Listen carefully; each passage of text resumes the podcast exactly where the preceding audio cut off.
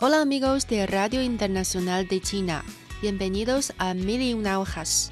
Liliana Yangzhe los saluda desde nuestro estudio en Beijing. Cuando se considera que algo es muy bueno, suele decirse que es poesía. Por ejemplo, el renombrado poeta Gustavo Adolfo Becker escribió Poesía eres tú para expresar la belleza indefinible de su amada. La poesía mantiene un extraño prestigio a la hora de comunicar sentimientos.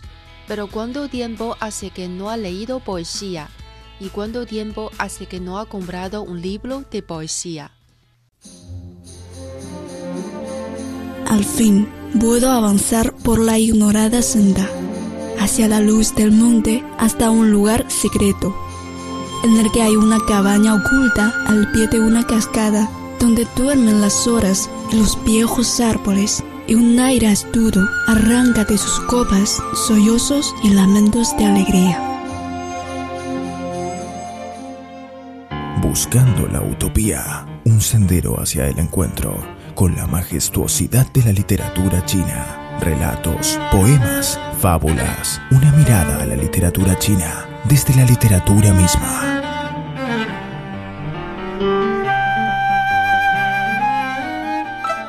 Por fin he llegado, libre de los caminos que me retuvieron.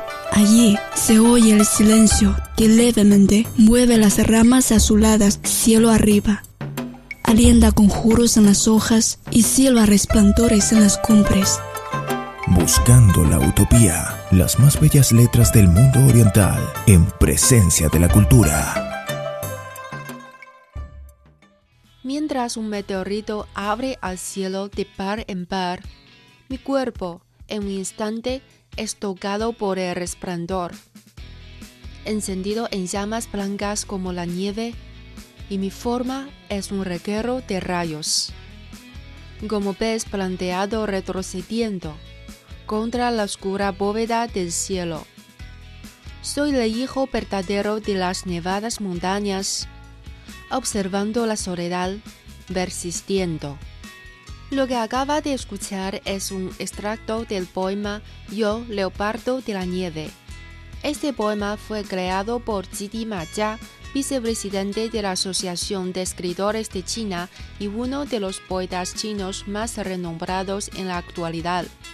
Sus poemas fueron traducidos en varios idiomas como el italiano, el alemán, el húngaro, entre otros. Recientemente, la antología en español del famoso poeta Chiti Maya, titulada Del leopardo de la nieve a Mayakovsky, fue lanzada en Venezuela. Este libro delimita su territorio poética, cuyo origen natal remonta al Himalaya, desde el leopardo de la nieve hasta la encarnación de la poesía vanguardista en Vladimir Mayakovsky este libro se ha publicado gracias a la colaboración y arduo trabajo de la parte venezolana. En este sentido, Jidi Maya mantuvo un encuentro con el embajador de Venezuela en China para expresar su gratitud y los dos intercambiaron opiniones sobre las cooperaciones en el ámbito literario y de poesía. En las últimas dos décadas mantenemos intercambios frecuentes en el ámbito literario con América Latina. Muchos poetas latinoamericanos han venido a China para participar en numerosos festivales internacionales de poesía.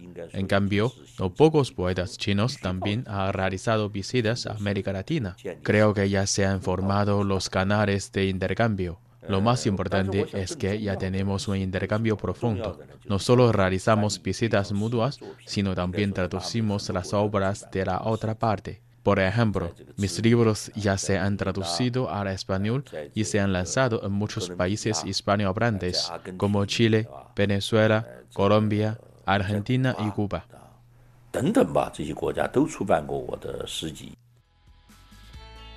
El poeta Jidi Maya comentó que en este momento, la comunidad internacional enfrenta numerosos desafíos, entre los que se encuentra la pandemia y el resurgimiento del unilateralismo y el proteccionismo, entre otros.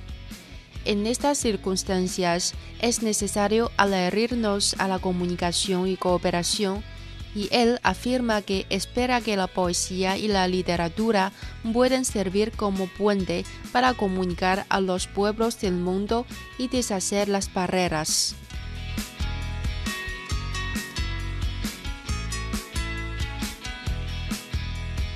Félix Presencia, embajador de Venezuela en China, señaló que China y Venezuela mantienen una relación política amistosa y la poesía sirve para acercar más a ambos pueblos.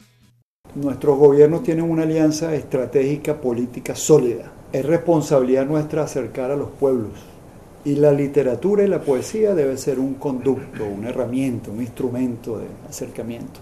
Esta debe ser la primera reunión de muchas. Yo espero que usted tenga el tiempo de aceptar mis invitaciones y, dediquemos juntos un buen tiempo a la relación literal, cultural y poética entre Venezuela y China y desde Venezuela para el Caribe y toda América Latina.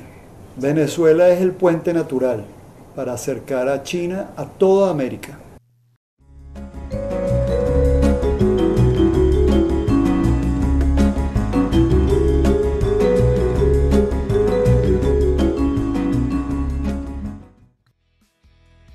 Bueno amigos, con todo esto se despide Liliana. Muchas gracias por su compañía. Hasta la próxima ocasión. Chao.